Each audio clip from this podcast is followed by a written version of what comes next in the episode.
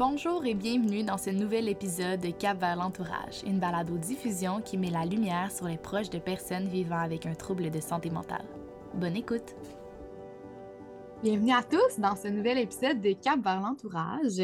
Tout spécialement, cet épisode-ci fait suite au balado précédent qui portait sur la toxicomanie et la santé mentale.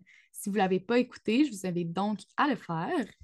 Pour ce euh, deuxième épisode sur ce thème très important, nous sommes toujours en compagnie de Gabrielle Brenamour, qui est directrice de l'accolade santé mentale. Donc, on peut entrer tout de suite dans le vif du sujet. Dans le dernier épisode, on a discuté de l'inter-influence entre toxicomanie et maladie mentale et on a aussi euh, effleuré le sujet de la comorbidité. C'est sur quoi on va davantage se pencher aujourd'hui sur l'impact sur les proches. Pour ceux qui n'auraient pas écouté euh, le dernier épisode, pourrais-tu nous rappeler qu'est-ce que c'est la comorbidité en fait? Ben, c'est très simple, je vais faire ça brièvement pour ceux qui l'ont écouté, mais euh, c'est d'avoir deux problématiques en parallèle. Ça veut dire qu'on a plus qu'une problématique à la fois. Ça peut être deux troubles de santé mentale, ça peut être un trouble de santé mentale et une toxicomanie, par exemple. Génial. Très simple, super efficace. Donc, qu'est-ce que ça change, tu sais, pour un proche, mettons, qui est déjà euh, qui a déjà un proche qui a une problématique euh, en santé mentale, qu'est-ce que ça change lorsque la toxicomanie se lie à tout ça? Ben, ce que ça change pour la personne qui a le trouble, c'est que ça va faire habituellement, ça fait accroître des symptômes qui sont problématiques dans le trouble.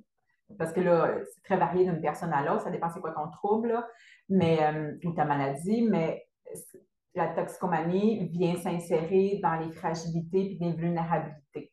ça les fait grandir. Ça donne l'impression que ça les calme, mais habituellement, ça les fait grandir sur le long terme.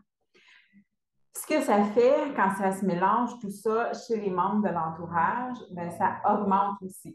ça augmente les inquiétudes, ça augmente les doutes, ça augmente la confusion, ça augmente le sentiment d'impuissance, euh, ça augmente plein d'émotions anxiogène.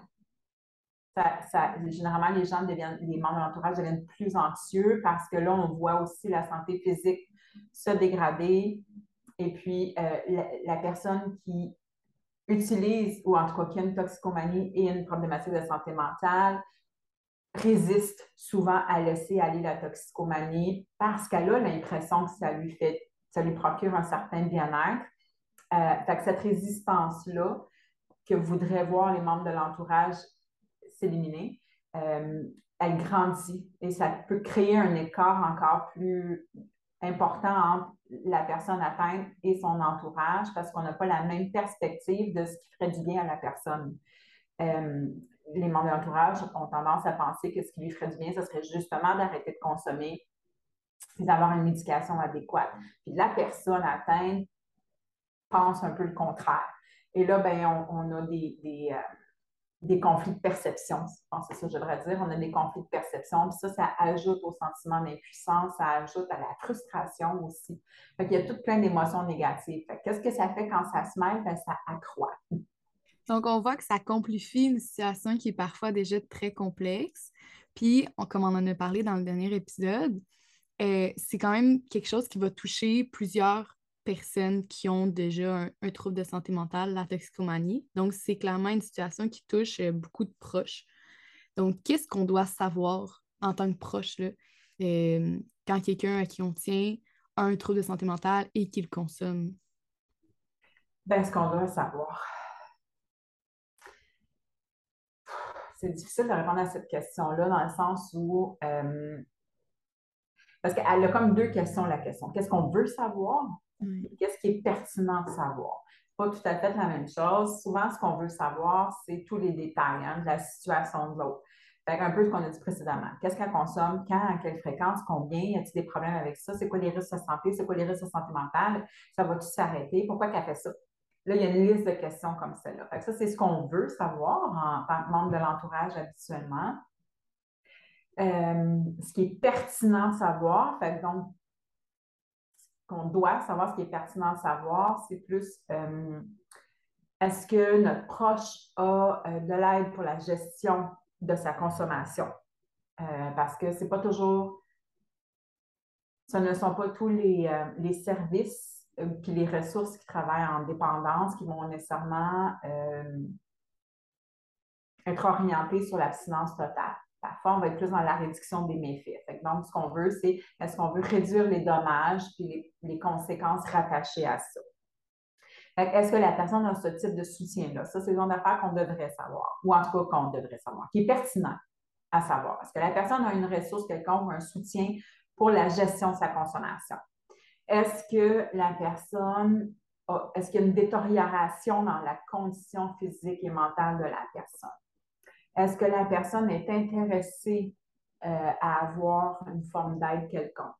Est-ce qu'elle est intéressée à réduire sa consommation? Euh, Ce n'est pas toujours est-ce qu'elle est intéressée à arrêter de consommer? Est-ce qu'elle est intéressée à réduire sa consommation? Est-ce qu'elle est intéressée, par conséquent, à voir les conséquences négatives de sa vie diminuer par rapport à la consommation? C'est des, des, trucs comme ça qui, je crois, sont plus pertinents à savoir. Euh, une des questions à se poser aussi en tant de l'entourage, suis-je la, personne la, plus, euh, la mieux placée pour venir en aide à mon proche? Parce que, assurément, moi, j'ai une charge affective parce que je t'aime, parce que je m'inquiète pour toi, parce que je veux ton bien. Puis, dans ma perception à moi, mon, ton bien ne passe pas par ça. Euh, alors, suis-je vraiment la bonne personne? Parce qu'assurément, je ne suis pas objective. Dans les qu'est-ce qu'on doit savoir, est-ce que cette personne-là a quelqu'un dans son entourage euh, autre que moi, que ce soit un professionnel ou un mentor quelconque en quelque part, qui est beaucoup plus objectif, plus détaché sur le plan émotif, qui a des connaissances euh, psycho-bio-médicales par rapport à tous les enjeux qui concernent mon proche? je pense que c'est plus là que ça se situe qui serait pertinent de savoir en tant que membre de l'entourage quand il y a une toxicomanie mélangée avec un problème de santé mentale. Puis comme tu l'as dit, euh, souvent, le proche, n'est pas nécessairement la bonne personne à cause de la charge émotionnelle, tout ça. Puis parfois, les proches n'ont pas nécessairement les bons réflexes pour vous, parce qu'ils veulent beaucoup aider, mais ils ne savent pas nécessairement comment. Donc, qu'est-ce qu'on peut faire vraiment dans cette situation-là en tant que proche? Ben, j'ai commencé avec une liste de, à ne pas faire. à faire, c'est ne pas juger. inversement, quoi faire? Ben, accueillir, être ouvert, euh, essayer de comprendre plus que d'essayer de, de moraliser. Il ne faut pas moraliser, il ne faut jamais moraliser. Euh, essayer de comprendre pourquoi, cette, pourquoi la personne fait ces choix-là. Qu'est-ce qui motive ces choix? Euh, qu'est-ce qui rend difficile de changer ses habitudes ou de changer sa façon de faire? D'essayer vraiment d'aller dans une quête de l'autre. Pas dans, une quête de savoir, mais dans une quête de cette personne-là. Cette personne-là, si j'étais elle, comment est-ce que je vivrais ma situation? comment est-ce qu'elle vit sa situation? À quoi ça y sert? C'est quoi ses avantages? C'est quoi ses conséquences? Elle a un gain à faire ça, sinon elle ne le ferait pas. C'est quoi les gains dans sa situation? Parce que les individus, les êtres humains en général, avec ou sans maladie mentale, avec ou sans toxicomanie, on garde les mêmes stratégies et les mêmes façons de fonctionner, peu importe qui, parce que ça nous procure quelque chose. Il y a des gains à le faire. Sinon, on ne le ferait pas. C'est quoi ces gains à cette personne-là dans sa situation? quand on rentre dans un espace de découverte de l'autre, ben là, on n'est plus dans le jugement, on est en train d'essayer de comprendre. Une personne se sent comprise, accueillie, acceptée telle qu'elle, malgré que quand on peut avoir des doutes, des inquiétudes, etc., il va venir à un moment donné la personne va se sentir suffisamment confortable pour être capable de les entendre, ces, ces inquiétudes-là. Mais si on n'a pas établi ça en partant, si on n'a pas cette cette confiance-là qui s'est établie parce qu'on était plus dans le tu dois, tu dois pas faire, c'est bien, c'est mal, on est plus là-dedans, mais là, on va juste se fermer. Parce que parmi les nombreux besoins qu'ont les êtres humains, l'autonomie puis la liberté de choix, on l'a vu avec la pandémie, là, les réactions quand on perdait, euh, quand les gens avaient l'impression de perdre un peu un sentiment de liberté, ben, il y avait des réactions ça passe souvent par l'opposition. Fait que si ce n'est pas ce qu'on veut, ben il faut miser plus sur ce lien de confiance-là, puis ça, ça va passer par l'acceptation puis la compréhension. Puis après ça, quand ça, ça sera instauré, là, ça sera possible de parler, de dire, mais moi, je t'inquiète. j'inquiète pour toi. Ce que j'ai observé, c'est que ça, ça, ça, ça, ça, depuis que tu consommes, as-tu remarqué? Là, la personne va être quand même beaucoup plus disposée. Tu connais-tu les ressources? Sais-tu où aller chercher de l'aide? Quel type d'aide te ferait du bien? Est-ce que tu voudrais réduire un petit peu? Est-ce que tu as pensé à essayer une autre stratégie? Là, ça va passer beaucoup mieux que si on est dans un espace de confrontation. Puis, euh, je me demandais aussi, là, qu'est-ce qu'on peut faire dans cette situation-là? On a toutes des bonnes bases qui sont établies, mais il y a quand même beaucoup d'émotions liées à ce type de situation-là, beaucoup d'inquiétudes. On parle beaucoup de lâcher prise. C'est pas facile, le lâcher prise, mais est-ce que dans la situation particulière de la toxicomanie, qu'est-ce qu'on doit laisser aller en tant que proche? Ben, tout ce qui suit la question sur quoi j'ai du contrôle. Donc, tout ce, tout ce qui suit la question sur quoi je n'ai pas de contrôle. Mm-hmm. Alors, quand on est capable de dire ça sur quoi je n'ai pas de contrôle, bien, toutes les réponses, c'est ça. C'est là qu'il faut lâcher prise. Puis lâcher prise, c'est un mouvement. C'est pas. Euh, c'est pas quelque chose qui se force, c'est un mouvement. C'est un mouvement où on, essaie, on arrête d'essayer d'attraper l'eau avec ses mains comme ça. Parce que quand tu essaies d'attraper l'eau avec tes mains, ben, elle coule. Mais si tu es en train, tu es dans un espace d'ouverture comme ça, tu mets tes mains, l'eau reste. Mais si tu essaies, tu rouvres le robinet, tu essaies d'attraper l'eau, tu ne l'auras jamais. Il faut. quand on rentre dans cet espace-là de OK, je vais accueillir et soutenir et être ouvert, ben là, ça, c'est plus fluide.